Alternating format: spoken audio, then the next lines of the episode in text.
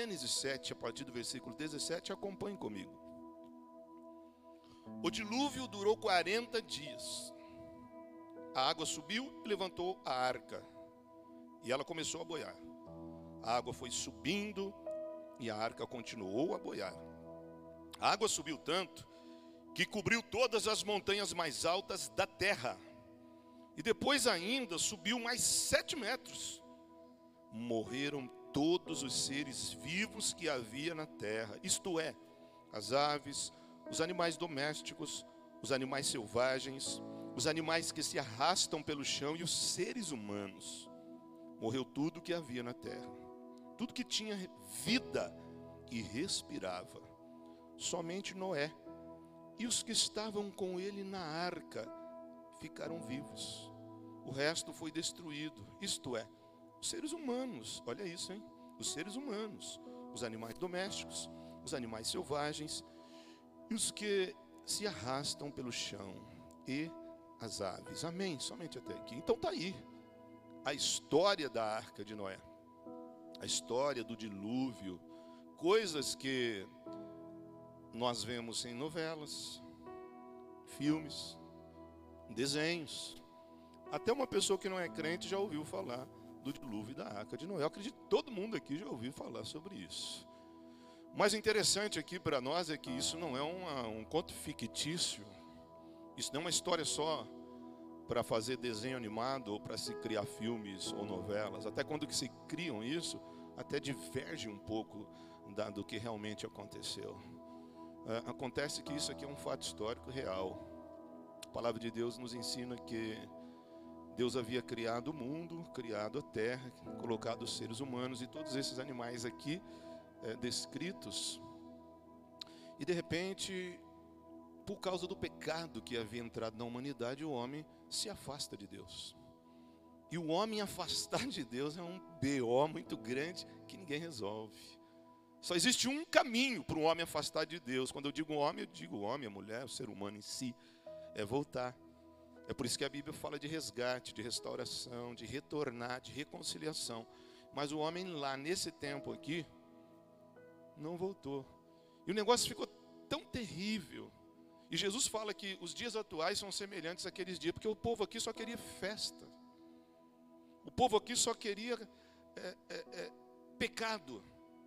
Violência imperava, crimes, de uma forma tão grande, tão profunda, que a Bíblia diz que Deus olhou e não viu no coração do homem local de arrependimento. Olha como isso aqui já nos ensina, hein? Deus olhou para a humanidade, já imagina assim, Deus triste. Não foi isso que eu queria. Não era isso o meu plano. Eu fiz eles com tanto amor para poder ter um relacionamento. Eu amo a minha a obra da minha criação, mas o pecado nos separa de Deus. E às vezes a gente conversa com alguém, ah, está difícil, irmão, irmã, difícil para você, para nós, para todo mundo, nós já explicamos isso aqui.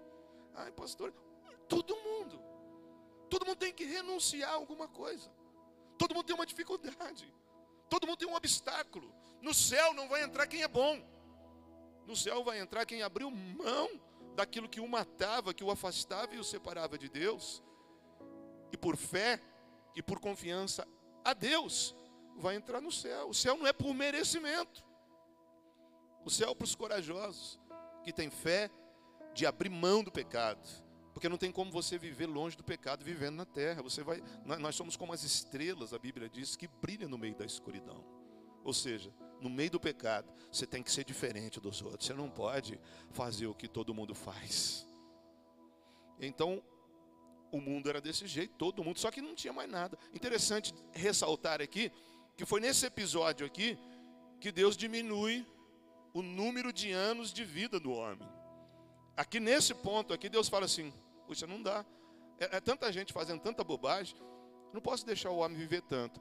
De hoje em diante, os dias de vida do homem serão 120 anos. É porque aqui eu vivia 900, 800, 500 era adolescente. É, aqui ele vai colocar 120. Então veja aqui, nós aprendemos que todas as perdas que o homem tem é por conta dos nossos próprios erros. Então Deus decide aqui no capítulo 7 de Gênesis: preciso destruir isso aqui, cara.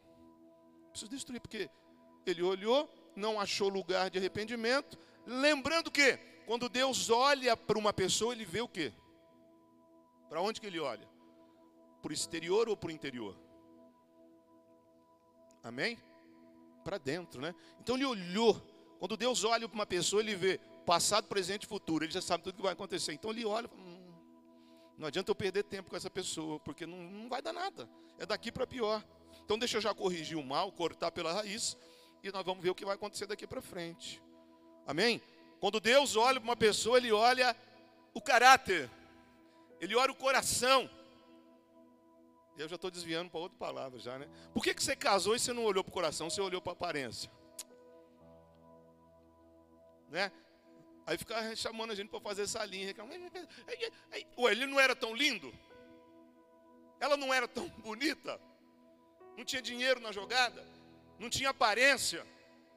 Então nós temos que fazer, isso nos ensina bastante, porque às vezes nós deixamos nos levar pela aparência das coisas, depois o BO fica grande lá na frente. Mas Deus está nos ensinando há muito tempo a aparência física vai, o cabelo vai cair, a barriga vai crescer para lá, né? Vai, vai, a aparência muda. Então, a, a, a lista aqui de prioridades para escolher com quem se relacionar, ainda que seja para viver a vida toda, você tem que olhar lá dentro. É por isso que existe o tempo de ser noivo. Não é para você pecar, para você cair em pecado. É para você ver se aquela pessoa realmente é a pessoa indicada de Deus para você. Porque Deus ele olha para o coração. E quando Deus está olhando para o coração lá, ele não vê ninguém. Uau! Ele vê uma pessoa. Ele vê um homem chamado Noé. Um, como é que. Esse cara aqui é top, hein, meu? No meio de todo mundo errado, todo mundo errado. Tinha um cara lá que Deus colocou assim a, a lista de, de, de, de qualidades dele: íntegro, eficiente, obediente a Deus e uma pessoa que comunhão tinha com Deus e buscava Deus. Olha só. Então aqui nós já aprendemos também que não tem desculpa para quem não quer adorar a Deus e buscar a Deus. Ah, é porque meu amigo não sei o quê, é porque minha família não sei o quê, é porque lá no meu serviço. Não, não adianta, irmão. Isso é uma questão muito prática e particular. Quando você quer buscar a Deus, nada vai te impedir. Aí ele olha um cara lá chamado Noé, é porque as pessoas não dão desculpa, né? Ai não, amor, eu não consigo ficar firme na igreja, porque lá no meu trabalho ninguém é crente. Então você seja. Não, eu não quero ser líder, eu não quero fazer isso, porque. Então você seja. Porque Noé está no meio do mundo inteiro pecando. Imagina, a pessoa vai trabalhar, é pecado, vai. Eu vou no supermercado, é só pecado, eu vou. No, todo lugar que eu vou é pecado. Mas o coração de Noé não deixou se corromper por aquilo que estava ao lado dele. Pelo contrário, ele falou: Eu vou servir a Deus. E aí Deus pega esse cara chamado Noé e dá uma orientação para ele. Então você vai construir um Titanic aqui, você vai construir um grande um navio, uma arca, porque eu vou matar toda a humanidade. Que coisa, hein, gente? Imagina alguém recebendo essa palavra, falando, Senhor, vai... vou acabar com tudo. E ainda vou acabar com chuva. Detalhe, até aqui nunca tinha chovido. É fácil acreditar em Deus, irmão? Então aprenda, alguma, aprenda uma coisa aqui. Acreditar em Deus, servir a Deus, ser obediente a Deus sempre vai envolver risco na tua vida. Não vai ser fácil. Mas pode ser o fator determinante para você ter sucesso na tua vida como nunca teve antes. Porque o que tiver fora disso, o dilúvio vai levar. Então, Deus aí dá a orientação para esse cara chamado Noé. Ó, você constrói, detalhe, a arca de Noé foi construída em mais de 100 anos. Como ele construiu isso? Quando lá no céu nós vamos saber como, né? Porque ninguém entende isso daí, né? O cara é engenheiro naval, né? Para construir aquilo sem maquinário, sem ajuda, ele e a família dele somente. Não quero saber, porque milagre não se explica. De repente, aquele barcão está pronto com uma entrada lá, que era para o homem. Mas quando Noé estava ministrando, pregando, falando: Ó, oh, aceita Jesus aí, prega aí, ou aceita, vem para Deus, para com esse pecado aí. Pá, pá, pá, pá. As pessoas falam: Ah, Noé, vai procurar alguma coisa fazer, eu vou para balada hoje, eu vou para não sei o quê, eu vou boteco, eu não, não é porque estou namorando, agora é a mesma ladainha de sempre. Só queriam festas, bebedeira, essas coisas. Falei, rapaz, Deus vai acabar com isso aqui. Vamos embora, entra na arca. E ó, vai chover. Que chuva, nunca chove. Aquela, até aquela época ali só tinha um orvalho que regava a terra, não existia chuva. É igual hoje, você fala, ó, aceita Jesus, aceita Jesus, ele vai voltar. A pessoa ri na tua cara. Jesus voltar. Bom, então tá bom. Você acha que a vida é isso aqui que nós estamos vivendo? Sério? Você está confiando nisso aqui? No que o homem pode fazer, na tecnologia, sei lá onde?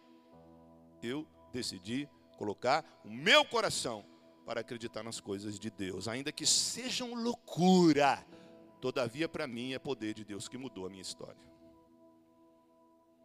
Então Deus dá essa recomendação e ele vai fazendo isso. E ele constrói. O dilúvio vem, 40 dias, fica um ano naquela situação terrível, as águas baixas. E tudo recomeça. Quero te dizer uma coisa. Tudo que Deus faz é com propósito. Tudo que Deus faz tem um objetivo de ser. Não faz nada por fazer. Tudo, vamos repetir isso? Repita comigo. Tudo que Deus faz tem um propósito. Vamos lá? Tudo que Deus faz tem um propósito, beleza? Então, se tem alguma coisa que Deus está operando na tua vida, você pode não estar entendendo agora, mas confie em Deus que há um propósito nisso tudo que está sendo feito. Quando Deus ele cria a terra, ele cria a terra para o homem. E ele cria o homem para ele mesmo. A regra é essa. Deus faz a terra toda e ele fala assim: "Nossa, que lugar legal, que lugar maravilhoso. Agora eu vou eu vou criar o homem a obra-prima da minha criação, que eu amo a minha criatura, eu vou criar, e faz a terra, coloca o homem, ele cria a terra para o homem e o homem para Deus. Esse é o propósito. Ou seja, Deus não criou nada para destruir. Deus não criou a terra para destruir ela. Mas destruiu, né? Deus destruiu a terra ou não destruiu? Deus não criou isso, gente. Pelo contrário. Tanto que ele coloca o dilúvio agora para exterminar aquele veneno do pecado mas ele permite que haja continuação daquilo. Ele termina com aquilo dali, com aquela história que não ia levar a lugar algum, que todo mundo que nascia já era enredado, já era levado, impulsionado ao pecado, já não tinha mais jeito. Que é mais fácil destruir do que construir. Então ele viu que não tinha mais jeito. Então ele termina aquilo dali, ele é obrigado a destruir aquilo, mas ele permite continuar. E você vai ver isso no decorrer da nossa história, você vai ver isso no decorrer da palavra de Deus, que tudo que Deus faz, ele às vezes permite a destruição, mas sempre com propósito, sempre para construir, sempre para dar uma chance. Nós vamos chegar lá em Apocalipse e nós vamos ver pragas terríveis. Nós vamos ver coisas horrorosas acontecendo, mas muitas delas só vai matar um terço, porque Deus ainda dando chance para o homem coisas terríveis vão acontecer. Nós vamos falar mais disso no domingo que vem. Você não perca essa série. Nós vamos ver que tem um ponto que o abismo vai abrir, que vai sair uma fumaça fétida com cheiro de enxofre de morte lá de dentro, e serão liberados demônios terríveis. Você acha que está difícil hoje?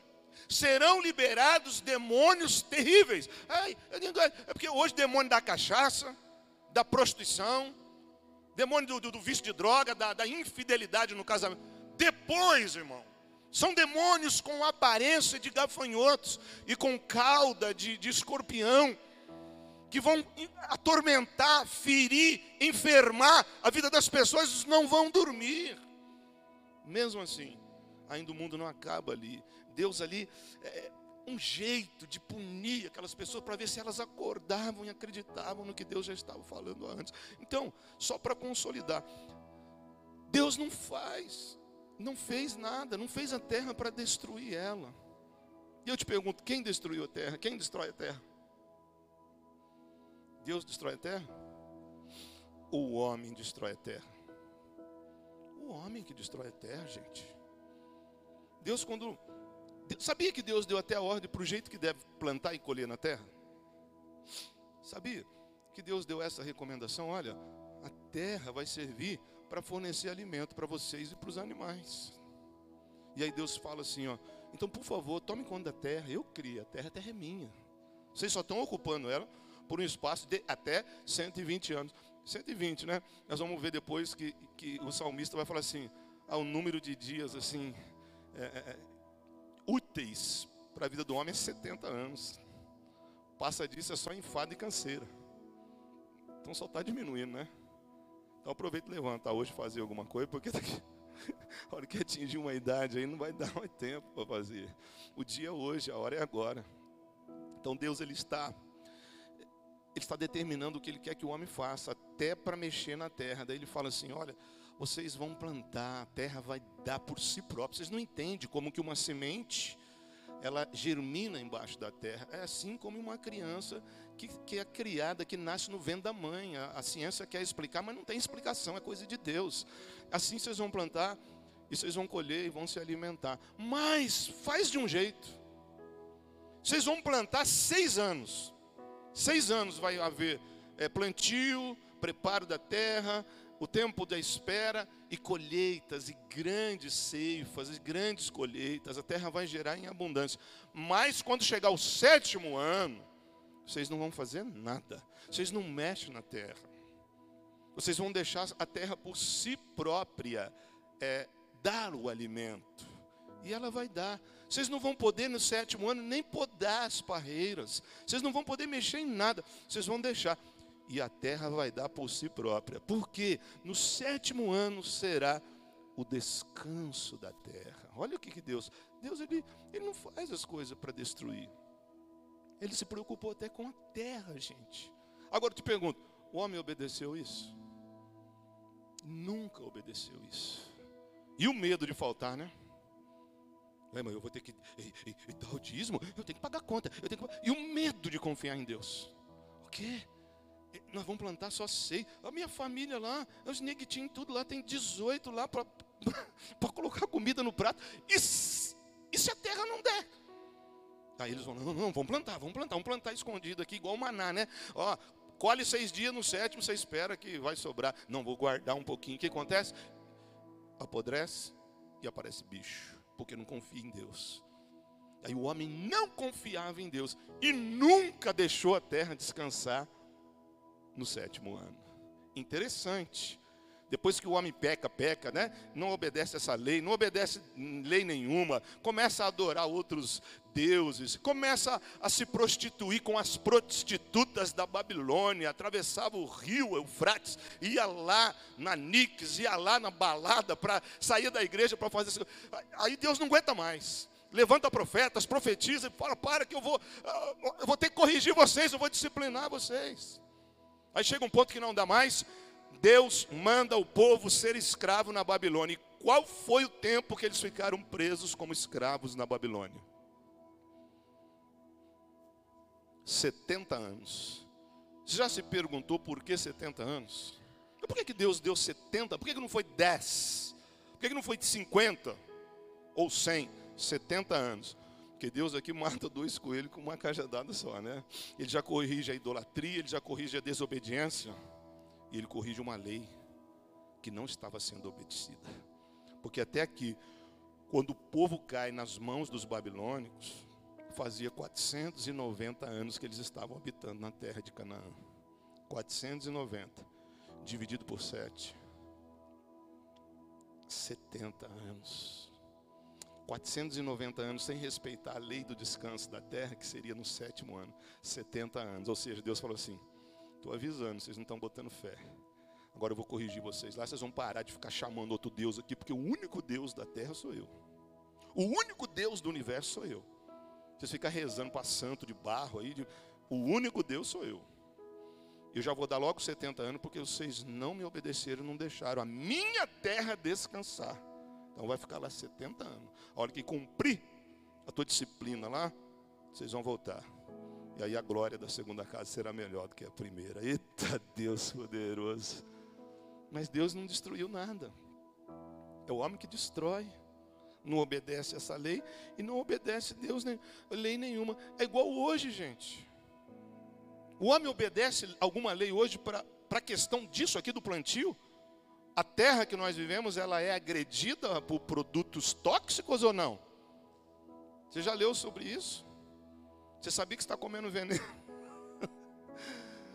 por causa disso, cara, né? Tem uma lei aí, uma lei, tem uma pesquisa aí que diz que ali em 2050, se chegar até lá, a terra não vai ter condição de produzir o alimento para a população que está crescendo. Que até ali será mais de 9 bilhões de habitantes na terra e não dá. E tem tanta, tantas coisas por trás aí, né, gente? Que você precisa orar e entender o ponto da igreja hoje aqui, porque, ó, até questão de pandemia aí, um dia nós vamos descobrir isso aí, né? Não posso nem falar isso aqui, porque parece que foi tudo arranjado para diminuir o número da população mundial.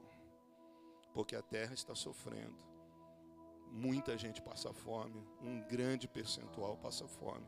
Então, para que o, o, a população seja alimentada, então joga-se lá no, no plantio, na agricultura, fertilizantes, agrotóxicos, pesticidas, tudo para que a colheita seja gerada mais rápido e dá aqueles frutos bonitos, mas tudo cheio de fertilizantes.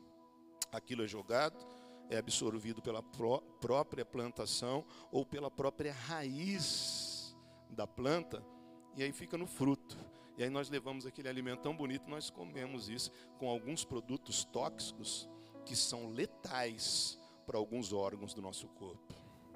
Muita gente está morrendo antes da hora por causa disso aqui. Por quê? Porque o homem está desobedecendo o que Deus falou. Então o homem, ao invés de produzir um abacatinho desse tamanho, ele quer produzir um desse tamanho. Mas isso é a base do choque, a base da química. E aquela química que fica na terra quando chove, leva lá para o rio, contamina o rio. Então estou dizendo tudo isso para mostrar para você quem é que está destruindo a terra. Quem é que destrói a terra, gente? E poderia falar de tantas coisas. Aqui o frango de granja, o meu genro tem uma fazenda, a família dele, que cria é, é, frango de granja né? E, aqueles galpões assim, assim, longicos assim, milhões de frangos ali. E eu falei assim, né? Nossa, é, é rápido, né? Três meses assim, quando nasce, né? Quando, quando bota o ovo, já, já fica em ponto de corte. Ele riu. Ele falou, não, desde o dia que nasce até o ponto de corte, 28 dias. Esse frango você come aí. E ele falou assim para mim: Ô oh, gente, por favor, nem passa isso aí na internet, viu? Porque ele falou assim: Eu não como frango, não. Eu, é só hormônio. Esse frango de. Esse que nós compramos aqui, eu como, né, gente? Então, né, não estou falando nada disso, estou falando para você da agressividade do homem na natureza para produzir alimento e para fazer, para até talvez com boa intenção, mas por conta dessas coisas que agridem a palavra de Deus, o homem está destruindo a terra, contaminando rios, grandes indústrias que descartam seus lixos tóxicos lá nas fontes de água, e tudo isso vai fazendo a, a terra sofrer o efeito estufa, o gás ozônio, enfim, tudo isso que você sabe mais do que eu até. Ou seja, o homem está destruindo a terra tantas outras coisas que eu marquei. Por isso que surgiu leis duras para que o ambiente, o meio ambiente seja protegido. Né? Hoje você vê aí às vezes leis duras aí para matar animais que estão em extinção ou, ou cortar uma árvore nativa aí, mais pesada a cadeia aí do que você cometer um crime. Por quê? Para preservar, porque o próprio homem está vendo que aquilo está agredindo né? a, a, a, árvore que gera oxigênio, enfim, a natureza está sendo totalmente destruída para o homem, porque o homem está acabando com tudo. Outra coisa, aonde você viu escrito que Deus mandou o homem fazer a arma de fogo para matar o semelhante dele? Não é assim? Não é assim, gente? As guerras lá do passado eram como? Com pedra, com pau, com espada, Aí alguém teve uma ideia maligna do inferno de pensar e falou assim: não, mas peraí, mas eu pegar a espada e, e eu preciso chegar lá. Será que eu não posso inventar alguma coisa que eu aperto um gatilho que mata a pessoa lá longe? É Deus que inventa uma coisa dessa, gente. Uma pessoa ir lá e falar, ai, preciso inventar uma coisa aqui, uma, uma coisa de ferro, que, que jogue fogo para fora mesmo. Que eu vou apertar aqui um botão, que eu vou apertar um gatilho, que vai, o, que o cão vai entrar ali na, na espoleta e vai explodir a pólvora e o projétil vai sair e vai entrar no corpo do homem e vai matar. Ô, oh, cara, quem que inventou isso? Você consegue assim, seguir a minha mente assim com uma pessoa? Ah, eu preciso inventar alguma arma. Eu não pesquisei quem inventou, mas deve estar no inferno com certeza, né? Quem inventou a arma de fogo para matar o semelhante? Deus está mandando matar o semelhante? Ou Deus está mandando você amar ele? Então, que ideia absurda hoje, porque isso aí é justificativa de pecador que não quer aceitar Jesus. Aí eu não, que Deus quer isso, que deixa a África morrer, que deixa. Entendeu? Estou mostrando para você um outro lado, que quem está destruindo a terra não é Deus, é o homem. Que faz arma de fogo. E aí, aí surgem as armas de fogo, as guerras aumentam, e aí a mortandade por conta das guerras são milhões e milhões, a conta aumentando. E ainda não está bom. E aí vão fazer uma arma de um calibre mais, um calibre mais grosso. Aquele, aquele é, revolvinho canela seca. Não dá mais. Vamos fazer calibre 12, vamos fazer ponto .50. Vamos fazer carabina. E outra, vamos mexer na munição também, né? Porque a munição só pum, furava, às vezes tinha gente mais forte que não morria. Aí você falou, vamos, vamos inventar a bala dum-dum. Que quando ela bate no corpo da pessoa, explode ainda. Olha isso, gente que faz um furinho na entrada e um rombo na saída. Quem inventou isso? Foi Deus que inventou, foi os anjos que inventaram isso. Né, armas químicas que agora nem precisa mais disso. Então, olha para onde nós estamos indo. Olha a importância de você entender o que é estar na igreja. Que daqui a pouco, e eu passei lá em Israel, no vale do Armagedon, um lugar propício para ter uma guerra, um vale assim, ó, envolto às cadeias de montanhas da Galileia ali, ó. E lá está dizendo que vai a terceira guerra mundial vai ser lá, a guerra do Armagedon, que nós estamos chegando. Um lugar que diz que vai subir um metro e meio de sangue. Porque hoje a pessoa aperta um botão nas bombas nucleares e desaparece uma região.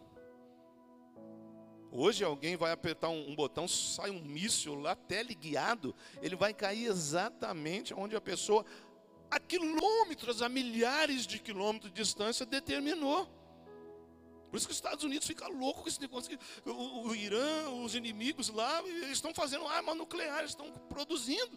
Porque eles sabem que apertar um botão lá some um estado inteiro, gente. Vocês estão ligados, gente, o que é essa igreja? Que o diabo está enganando um monte de gente. Você viu que a China fez numa, num lugar ali no Oceano Atlântico, a China construiu várias ilhas artificiais e colocou bases militares ali. Então a OTAN, há duas semanas atrás, soltou essa nota, porque eles estão preocupados com a China. Por quê? Porque essas ilhas com bases militares, eles estão achando que os chineses querem, querem controlar ali o comércio entre o Ocidente e o Oriente. E eles colocaram essas ilhas artificiais justamente em cima de onde passam os cabos que estão submersos de internet, que ligam o Ocidente ao Oriente. E se eles controlar a internet ali, eles controlam o mundo. Então escuta o que vem pela aí. Então acerta a tua vida. Você que está totalmente dominado por internet, daqui a pouco você vai estar sendo dominado por chinês. Porque tem gente que não faz nada se não consultar o, o, o, o Deus iPhone, o Deus é, é, celular. Para com isso, cara. O homem está destruindo a terra. E eu, eu, marquei tanta coisa, mas vou embora. Viu, há, há dois, três anos atrás aqui, greve dos caminhoneiros.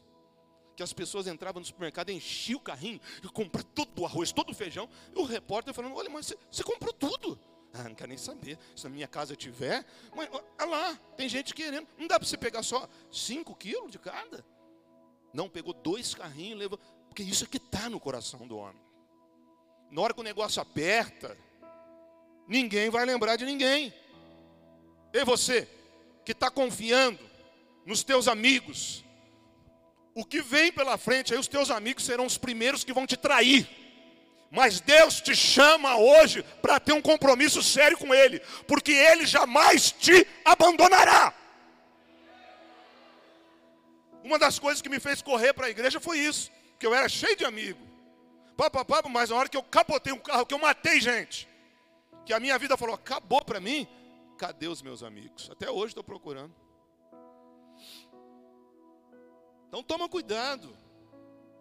Isso vai acontecer, porque isso está no coração do homem. O homem está destruindo tudo. Ué, Poxa, gente, olha isso aí. O que aconteceu agora aí com esse rapaz, esse Lázaro aí, poxa?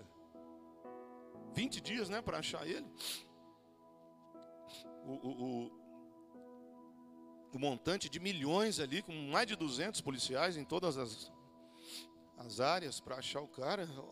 Né? Olha as atrocidades que ele cometia. Ele entrou numa casa e, e, e entrou lá armado, né, ameaçando, batendo todo mundo. Fez todo mundo tirar a roupa. O casal, os dois filhos. Tira a roupa, faz comida para mim faz comida, fez janta, ele lá ameaçando todo mundo. O terror, né? O terrorismo ali, a agressão ali verbal e, e física também, emocional. E aí ele pegou, matou todo mundo. Depois que a mulher, eles fizeram comida, matou todo mundo. Pegou a mulher, levou para o mato, abusou dela e matou ela.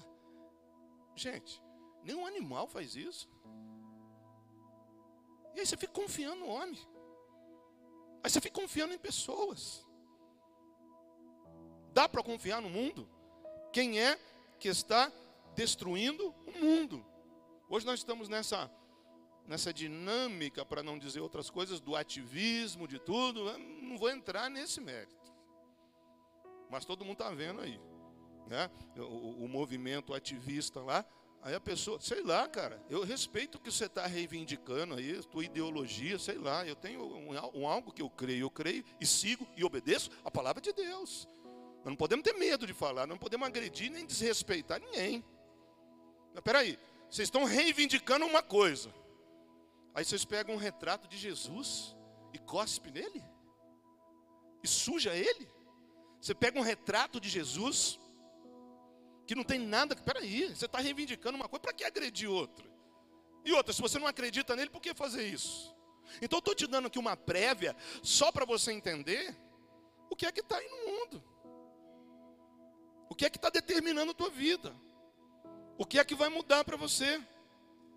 Porque aí nós vamos. É, para fechar esse ponto, nós estamos indo para um momento agora que vem arrebatamento, que vem grande tribulação, depois disso vem algo chamado milênio. Serão mil anos de paz na terra sob o governo de Jesus Cristo. Mas agora eu vou te dizer uma coisa: a palavra de Deus diz que no fim do milênio, porque no milênio Satanás vai estar preso. Mas no final do milênio, quando acabar os mil anos de paz, Satanás será solto. E incrível, escute isso aqui. Ele vai enganar o mundo.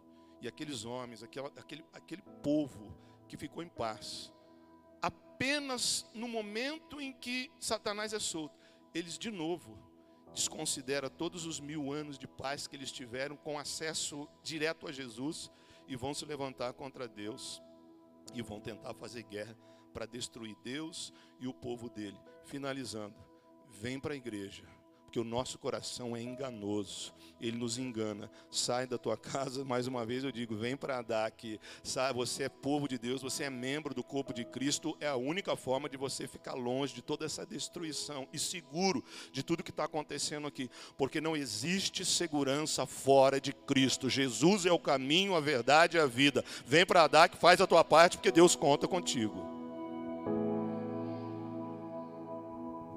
Agora, tudo isso está acontecendo aí. Deus não fez nada para destruir, mas o homem está destruindo tudo. Então, isso é uma referência lá do texto que eu li, ó, de Gênesis, que o homem, Deus destruiu a terra porque foi necessário. Foi necessário. Porque quando ele olhou no homem, que ele fez com um propósito, aquele propósito não estava sendo ah, obedecido e nem tinha resultados daquilo que Deus tinha planejado. E aí o que, que Deus faz? Ele destrói tudo. Mas antes, ele prepara a arca de Noé, que representa para nós hoje a igreja de Jesus Cristo. Na igreja, você estará fora dessa tempestade.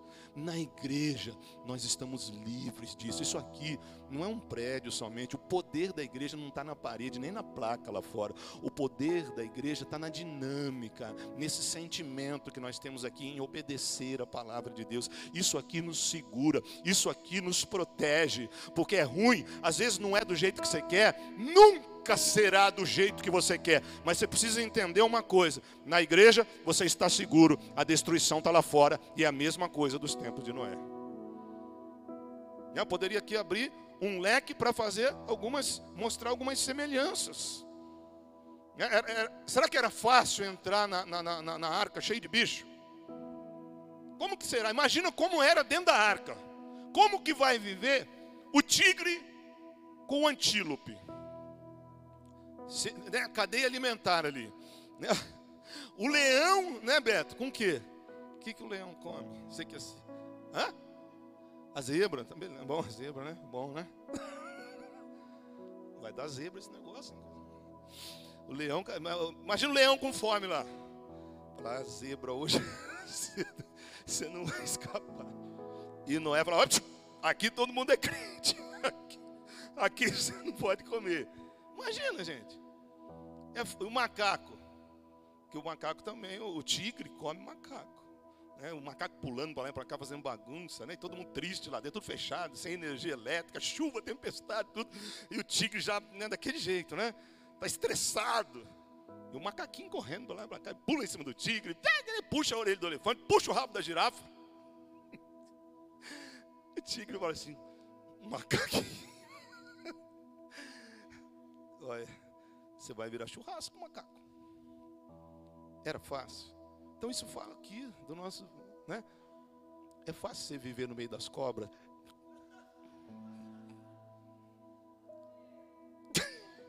Sai tradição. Eu não vou entrar nessa armadilha, não.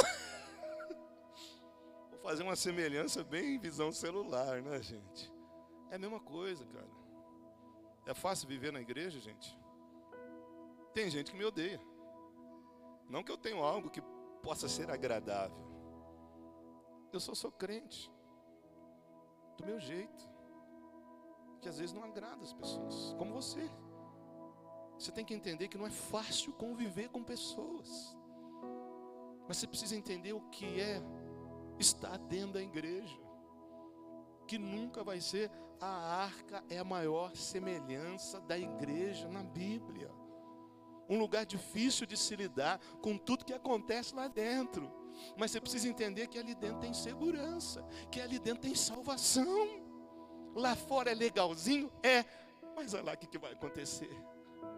A hora que o teu coraçãozinho parar, a hora que chegar a contagem do fim dos seus dias na terra, porque cada um tem um número diante de Deus, você vai viver tanto, ele vai viver tanto, ele vai viver tanto, e ninguém controla isso, só Deus, porque Ele é o dono da vida. Aí não vai dar mais tempo. Aí você vai voltar correndo. Pum, pum, pum, pum. Abre a porta. Lá fora. Ué. Não, fica aí. Aqui dentro só tem bicho. Aqui dentro só tem gente ruim. Não é isso que você fala por aí? Vai lá naquela. Não tem amor. Mas aonde você ouviu Deus dizer, ou a Bíblia te ensinar, que você tem que ser amado? Você não vai encontrar isso na Bíblia, não ser amado por Deus. Mas entre nós, a cobrança e o ensino que nós temos é que você tem que amar as pessoas. Não é você ser amado. Porque você chega aqui com esse espírito de, eh, né, de, de, de autocomisseração. Ah, eu, eu sou, coitadinho de mim, não tive pai, meu pai abandonou, é porque eu estou desempregado, é porque eu estou dói, é não sei Ninguém me ama. Mas a dinâmica aqui, a, a, a sacada aqui, não é você ser amado. Primeiramente, você entender que quem te ama de verdade é Deus, cara. Mostrei para você o que, que o homem faz. Ele trai a gente. Enganoso é o coração do homem. Ai do homem. Maldito o homem que confia no homem. Você precisa entender que a obrigatoriedade aqui não é de você ser amado, é de você liberar o amor para as pessoas. Você está aqui, faz isso para você ver. Né? Começa, não sei como que Noé controlou aquilo, mas falou: o tigre ama o macaquinho. Você não pode comer ele ô, ô leão, não come a zebra, hein? Eu estou de olho, vou contar amanhã. E aí o que aconteceu? Não sei como, deu certo. Depois de um ano, as águas baixaram, a arca pousou nas montanhas de Ararat e tem resquícios da ciência até lá hoje que já foi encontrada a arca. E os animais saíram para dar continuidade. no plano de Deus. Exatamente como vai acontecer aqui. Difícil estar aqui. Oh, meu Deus, como é difícil. Tudo dá certo? Não. Tudo é do jeito que a gente planeja? Não. Mas eu tenho essa compreensão no meu coração e na minha mente. Pelo menos aqui dentro, nós estamos longe da destruição do mundo. Oh, meu Deus do céu. Falar desse negócio de bicho contra bicho, é, né, trazendo para os nossos dias atuais, é falar do caráter. O caráter das pessoas. Cada um tem um jeito de ser, cara. Mas Deus quer isso. Como é que você vai viver lá no céu? Você não consegue dar certo com as pessoas aqui, porque não pode chamar a tua atenção, não pode falar, não pode falar nada. Quer fazer coisa errada, errada, a hora que é pego com a mão na botina, não quer ser, não quer ser disciplinado, não quer ser corrigido e ainda quer determinar o tempo. A obrigação aqui é nós darmos o exemplo. Porque isso, esse negócio fala do, do, do, do confronto com o nosso caráter. Agora, aconteça o que acontecer, cara, que isso aqui abra a tua mente, que você não pode ficar sem a igreja. Pô, tô fraco, pastor. É, mas tudo bem, mas pelo menos tá, tá aí dentro. Sei lá, quem vai convencer é o Espírito Santo. Quem dá força para você é Deus. Você tem uma palavra direta aqui, uma palavra real. Uma palavra às vezes até dura, que soa até como dura, mas é um remédio ruim, que cura, que conserta. Não seja louco de ficar fora da arca, é exatamente o que está acontecendo. Tem igreja de todo jeito, para de ficar criticando a igreja. São arcas que Deus está salvando o mundo. Ah, aquela lá. E aí? E você está onde? Está usando isso como pano de fundo para você ficar fora. A nadar que dança muito. É porque lá na Assembleia, não sei, não pode deixar cabelo comprido. Não pode usar é, é, calça, mulher. Não pode isso, não pode. Nadar que pode tudo. Lá não interessa. Você precisa de ver, você precisa ver que nós estamos indo para algum lugar que não importa o sistema, importa o que está sendo pregado. Veja o sentido da coisa, veja o que está acontecendo, veja os frutos, o resultado. Ao invés de ficar por lá de fora criticando, porque eu sei o que vai acontecer. Quem vai fechar a porta da arca é Deus, e Ele vai travar por fora. É o que ele falou lá na parábola, que Jesus falou na parábola das dez virgens. Que quando o noivo chegar, ele vai levar o que é dele. Ele vai levar aqueles que têm fogo, que têm óleo na lamparina. E ele vai colocar na casa e vai fechar a porta. E ninguém mais vai entrar. Então, ao invés de ficar criticando o pastor, criticando o líder, criticando qualquer coisa, entra para dentro da arca, porque a tua salvação está ali. É simplesmente isso. Eu não quero me deter em teologia barata que não leva a nada. O tipo da madeira da arca, o piche ou o betume, que Deus fecha a arca, isso não importa. O que importa para você é saber que é difícil mesmo. É saber que às vezes é chato ficar me ouvindo falar duas horas. Como era chato ficar dentro da arca com um monte de bicho. Mas põe uma coisa na tua cabeça: é ruim ficar aqui. Ai meu Deus, essa cadeira dura duas horas. Agora o pastor quer que levante. Ai, ele quer que levante a mão. Ai, ele quer, eu não aguento mais. Eu só aguento adorar dois minutos. Eu não aguento adorar 50 minutos. Tudo bem, faça do jeito que você quiser. Mas não sai da arca. Com dificuldade ou sem dificuldade, meu irmão. Aqui tem salvação.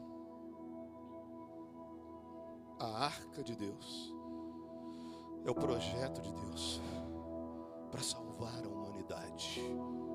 Sai do pecado, pecador. Para de criticar. Eu vou na célula, não sei de quem. Eu tenho que justificar. O que é a célula do outro pastor? Não, a. Para com isso. Macaquinho. Para de ficar com isso. Para com isso. Acha um cômodo para você e fica quietinho. Aprenda alguma coisa. Porque uma das coisas que nós aprendemos aqui, ó, dois domingos atrás, se não me engano é que as escamas dos olhos caem quando você encontra o Evangelho real. E cai as escamas não é para você ver defeito dos outros, não. Cai as escamas para você ver que você não era ninguém. Nem éramos para estarmos aqui hoje. Mas nós estamos aqui pela pura e plena misericórdia de Deus. Tá bom, gente? Já se convenceu? Que eu vou ler para você o que é que vai acontecer. Sempre foi assim, viu? O, o mundo estava um caos nos tempos de Jesus. Estava um caos. Divisões religiosas, vários grupos, fariseus, essênios, saduceus, herodianos. Era, é, é igual hoje, ó. É testemunho de Jeová, é adventista, é Assembleia de Deus, vários grupos, cada um falando que eles estavam certos. Mas estava um caos, demônio em todos os lugares, assolando a humanidade, enfermidades, corrupção pelo exército, pelo Império Romano, e horrível, um dos piores momentos na terra. Aí vem Jesus. Vem Jesus dizendo que ele é o salvador do mundo. Sabe que um detalhe? Isaías diz que ele a aparência dele era feia. Que ele era como uma raiz de uma terra seca, igual eu, assim. Feio. Igual você, assim. Ou seja, imagina, a gente está precisando de algo legal, né? A gente está precisando de algo. Aí vem um cara, a Bíblia fala que ele era feio. Os filmes que a gente vê não é aquele olho verde, bonito, aquele homem, uau. Não, a Bíblia está dizendo que ele não tinha aparência que agradava. Mas só que tinha uma coisa, cara. Sem aparência agradável aos nossos olhos. Mas ele tinha salvação. Mas ele tinha perdão. Mas ele tinha uma nova vida para nós. É igual hoje, você vai no banheiro, às vezes falta água. Eu já não sei mais que, que oração que eu faço. Aí, no calor vai fazer calor, nós vamos suar a camisa, não vai estar tá bom, tem seis máquinas, mas tem, vai chegar lá no verão, três dá problema, a hora que não é para dar. E não adianta você criticar. Porque isso faz parte do processo, nós fazemos o que podemos. É o que a igreja pode fornecer para você. Não dá para eu colocar aqui é, um, um tapete maravilhoso, felpudo, dessa altura, assim, ó, meio metro para você pisar, igual nas nuvens, você sentar numa cadeira fofinha, apertar um botão e ficar tirando cochilo. Vou pedir um McDonald's. Cara, sai fora disso, cara.